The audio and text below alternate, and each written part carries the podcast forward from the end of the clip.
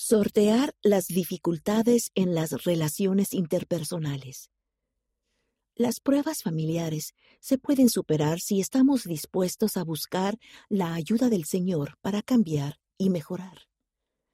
Por Christy Monson, psicoterapeuta conyugal y familiar jubilada. Sortear los desafíos de nuestras relaciones familiares puede ponernos a prueba hasta nuestros límites emocionales. Como psicoterapeuta, he visto muchas situaciones desgarradoras, pero también he sido testigo de bendiciones en la vida de aquellos que afrontaron sus pruebas familiares buscando la ayuda del Señor para mejorar su comunicación, aumentar su amor y comprensión y trabajar juntos para hacer cambios importantes. Con la ayuda del Señor, hallaron fortaleza para progresar en medio de sus problemas.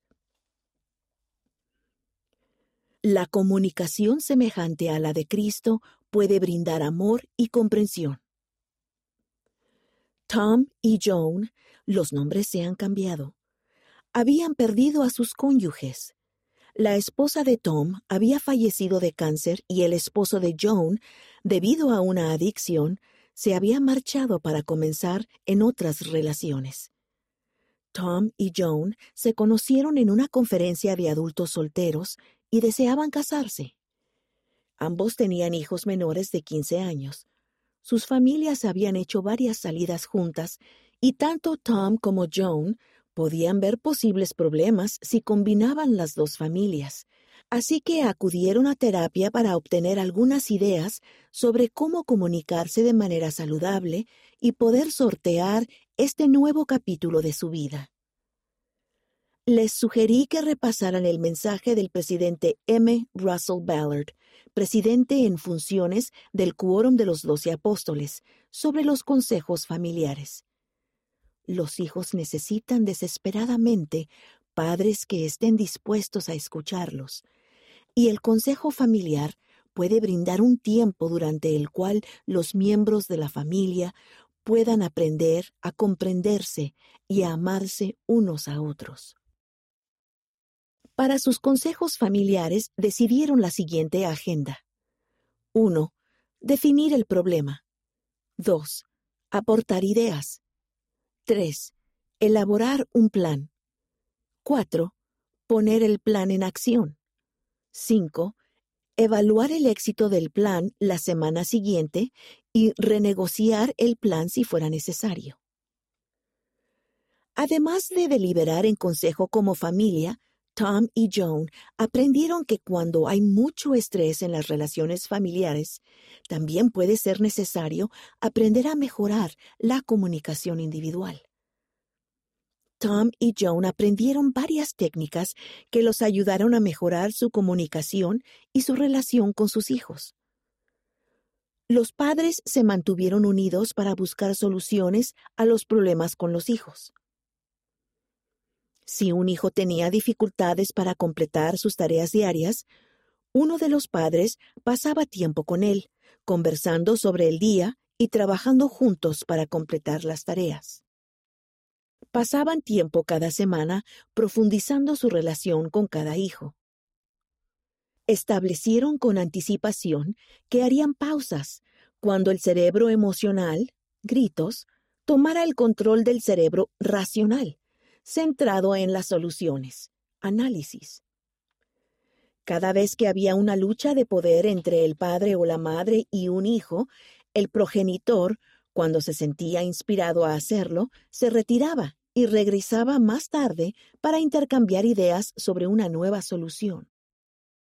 A medida que la familia hacía todo lo posible por abordar los problemas de relaciones interpersonales complicados de maneras fieles y sanas, comunicándose acerca de sus desafíos y trabajando juntos en ellos, Tom y Joan pudieron ver un progreso importante, tanto en sus hijos como en ellos mismos.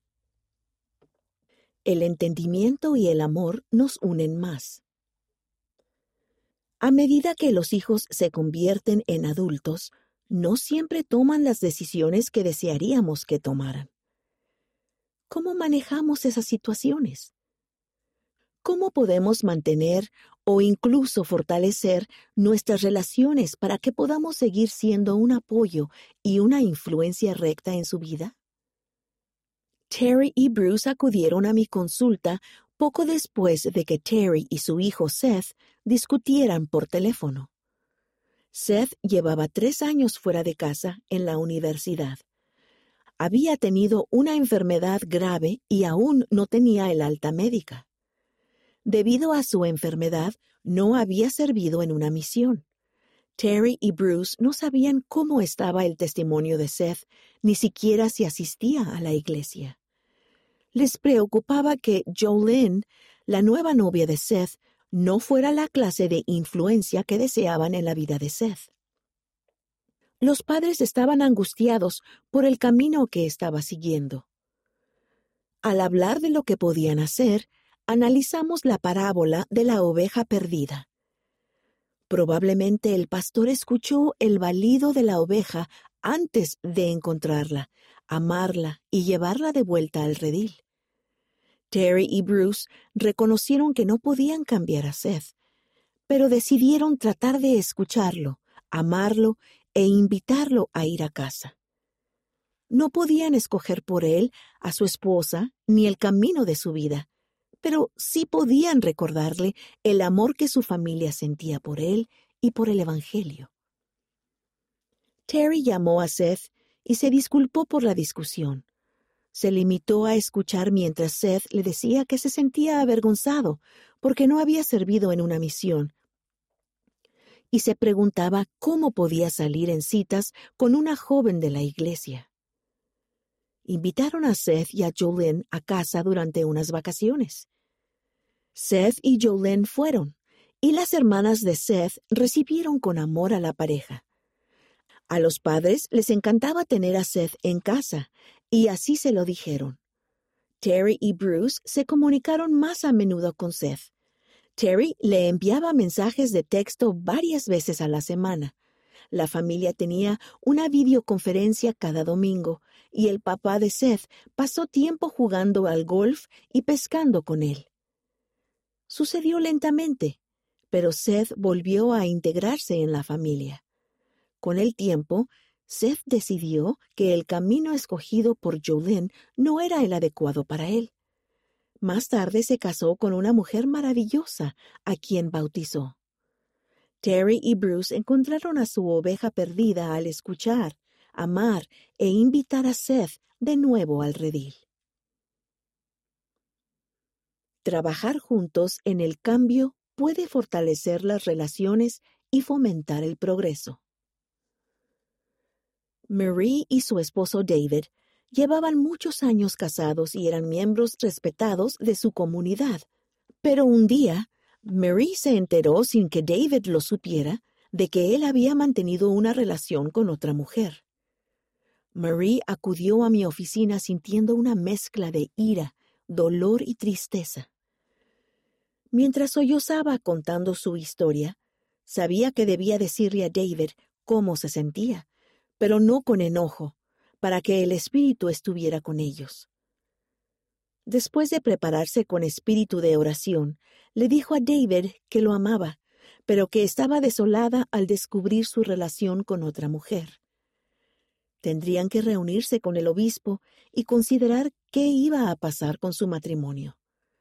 David no quería perder a su esposa ni a su familia, y con la ayuda del obispo comenzó el proceso del arrepentimiento. Marie sabía que había cosas que cada uno de ellos tendría que hacer para sanar individualmente y como matrimonio. Marie le pidió a David que se quedara con sus padres por un tiempo mientras ella aclaraba sus sentimientos. Pasó tiempo en el templo pidiéndole ayuda al Señor y siguió acudiendo a terapia, fortaleciendo sus habilidades de comunicación y aprendiendo a establecer límites adecuados. Juntos, Marie y David leían las escrituras cada noche. Oraban. Compartían los acontecimientos de cada día. Tenían una cita una vez a la semana. Se comunicaban más abiertamente Mary decía lo que pensaba y David escuchaba. Comenzaron a hablar entre ellos como lo hacían cuando estaban recién casados. Mary dijo que no era solo David quien había cambiado, también ella lo había hecho. Se sentía más fuerte y más segura de sí misma. David permaneció en su proceso de arrepentimiento y regresó a casa. Incluir al Señor en su vida cotidiana aportó mayor confianza y amor a su relación. Ambos sintieron que el esfuerzo por superar ese desafío con la ayuda del Señor los había fortalecido. Las palabras de Cristo nos guiarán. Al lidiar con relaciones familiares difíciles, ruego que todos nos acordemos de sentarnos en consejo con el Señor. A veces Él nos enseñará qué hacer, otras veces podremos elegir no conviene que yo mande en todas las cosas. Doctrina y Convenios, sección 58, versículo 26. Sin embargo, habrá otras ocasiones en las que deberemos entregarnos al Señor. Si mantenemos una perspectiva eterna, las riquezas de la eternidad serán nuestras y todas las cosas obrarán juntamente para nuestro bien. Ideas para salvar las relaciones en las que hay desconexión. Creemos que las familias pueden estar juntas para siempre, pero a veces nuestras decisiones o las decisiones de nuestros familiares pueden causar un daño significativo a nuestras relaciones. A continuación, se presentan algunas ideas sobre cómo pueden ayudar a reparar o fortalecer las relaciones difíciles. Incluyan a Dios en su sanación individualmente y en conjunto. Hagan planes para alejarse de una relación perjudicial si ambas personas no hacen un esfuerzo. Busquen ayuda externa, por ejemplo, de un psicoterapeuta o del obispo. Aprendan a escuchar. Aprendan a hablar de temas difíciles. Expresen sus necesidades y deseos. Establezcan límites. Hagan una pausa cuando la comunicación se torne recriminatoria o crítica. No terminen una conversación difícil sin decidir lo que cada uno de ustedes hará de manera diferente. Busquen maneras de apreciarse mutuamente. Estén dispuestos a perdonar y a procurar el perdón.